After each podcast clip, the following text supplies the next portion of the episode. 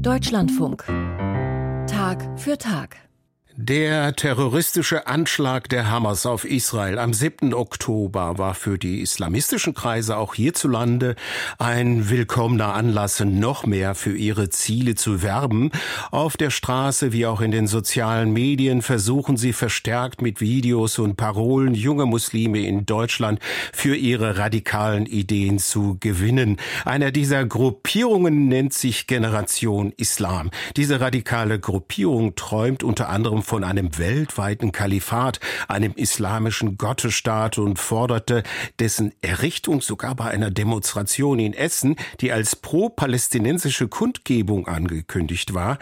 Hinter ihrer Kritik an Israel verstecken sie ihren Judenhass. Manuel Gogos hat mit Forschenden gesprochen, die islamistische Gruppen in Deutschland schon lange im Blick haben. Also mein erster Gedanke war, wie werden jetzt islamistische Akteure diese Situation wieder ausnutzen? Und das waren so meine ersten Ängste und Sorgen für die Situation in Deutschland. Navid Wali ist Islamwissenschaftler. Er arbeitet bei einer Beratungsstelle gegen religiös begründeten Extremismus in Frankfurt am Main.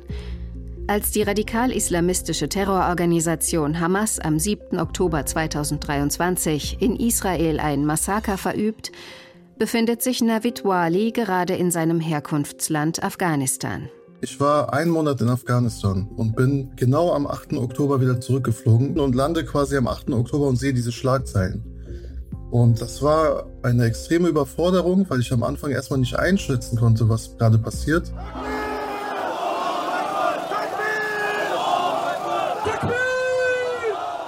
Auf Demonstrationen, die Anfang November 2023 in Essen, Berlin und Frankfurt abgehalten werden, sind Allahu Akbar-Rufe zu hören.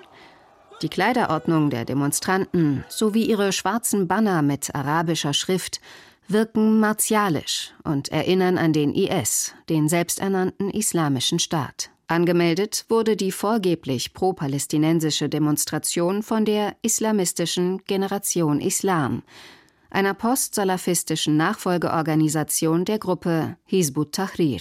Die Hizbut Tahrir, auf Deutsch vielleicht die Partei der Befreiung, grob übersetzt, ist in Deutschland auch schon sehr lange aktiv, also auch schon seit den 90ern. Die sind ideologisch zu verorten als eine pan-islamistische Bewegung und es ist eine Kalifatsbewegung.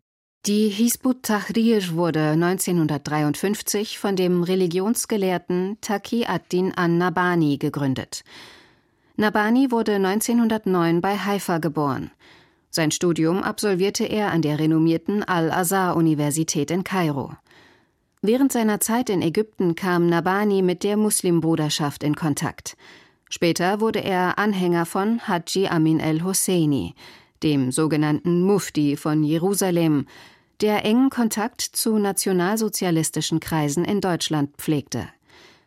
Nach der Gründung des Staates Israel 1948 erhob Nabani den Kampf gegen Israel zur Grundlage seines politischen Handelns. Für seine Anhänger wurde Israel-Hass sozusagen zur Staatsräson. Der Fokus ist jetzt eher auf Errichtung eines weltweiten Kalifats, also von Staatsformen, die eine strenge Ausrichtung an den von Tahrir so verstandenen Regeln des Koran nimmt. Also im Grunde ein Gottesstaat ein einheitlicher weltweiter Gottesstaat.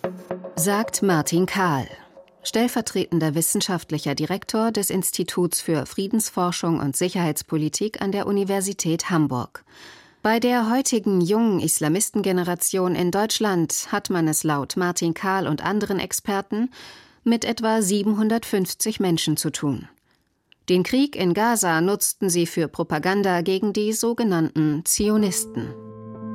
Tahrir ist ja 2003 verboten worden und können jetzt in Deutschland nicht mehr Aktivitäten entfalten. Es hat sich aber mehrere Tarnorganisationen, sagt zumindest der Verfassungsschutz, dass Tarnorganisationen sind, wobei die Verbindungen nicht so richtig klar sind und man ist auch bemüht, Bezüge von Hizbut Tahrir, dass sie nicht offen werden. Innermuslimisch, wenn man sich auskennt, man weiß, dass diese Bewegung einfach zur Hezbollah Tahrir gehören und das ist Realität Islam, Generation Islam, Muslim Interaktiv.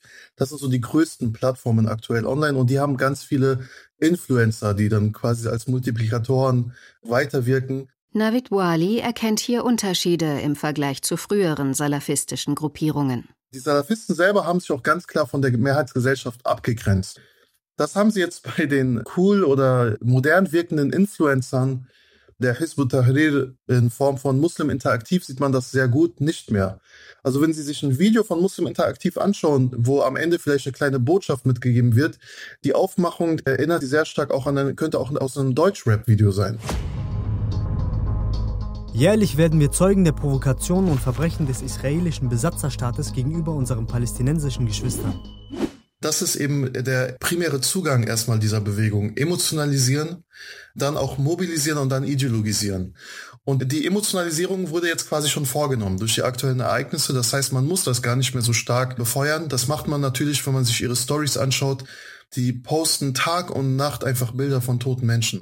Nachdem sich die digitale Propaganda im Internet als höchst erfolgreich erweist, halten die jungen Islamisten den Zeitpunkt für gekommen, mit ihren Anliegen auf die Straße zu gehen.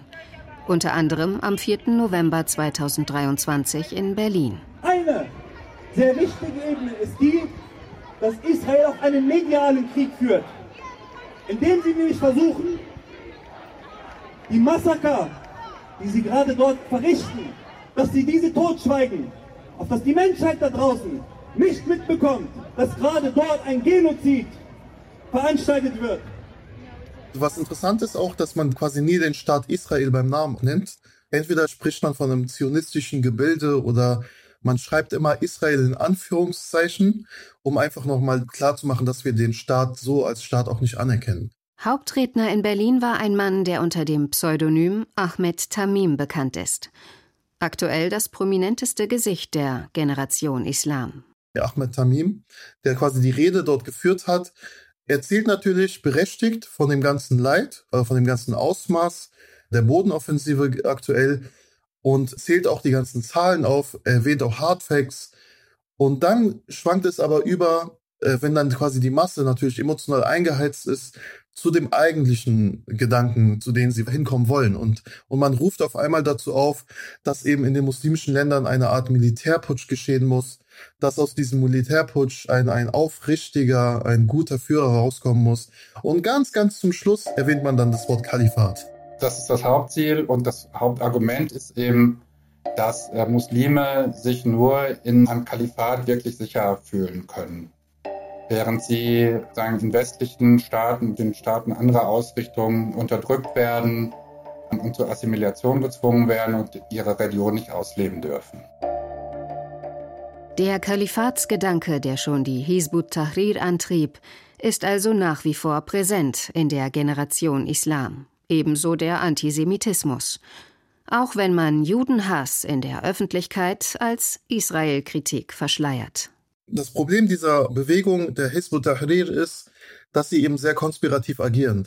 Und man hat diese eingeweihte Gruppe oder diese eingeweihte, nenne ich mal, Elite dieser Bewegung, die dann quasi auch ganz klar das Dogma verfolgen und das Ziel verfolgen. Und dann hat man ganz viele Multiplikatoren, die je nach Vertrauenswürdigkeit oder je nach Erfahrung dann mit eingeweiht sind oder auch nicht. Also es gibt auch ganz viele junge Multiplikatoren, die in irgendwelchen Jugendgruppen damit dabei sind. Oder wir haben zum Teil auch muslimische Hochschulgemeinden in Deutschland, die mittlerweile auch unterwandert worden sind von dieser Bewegung.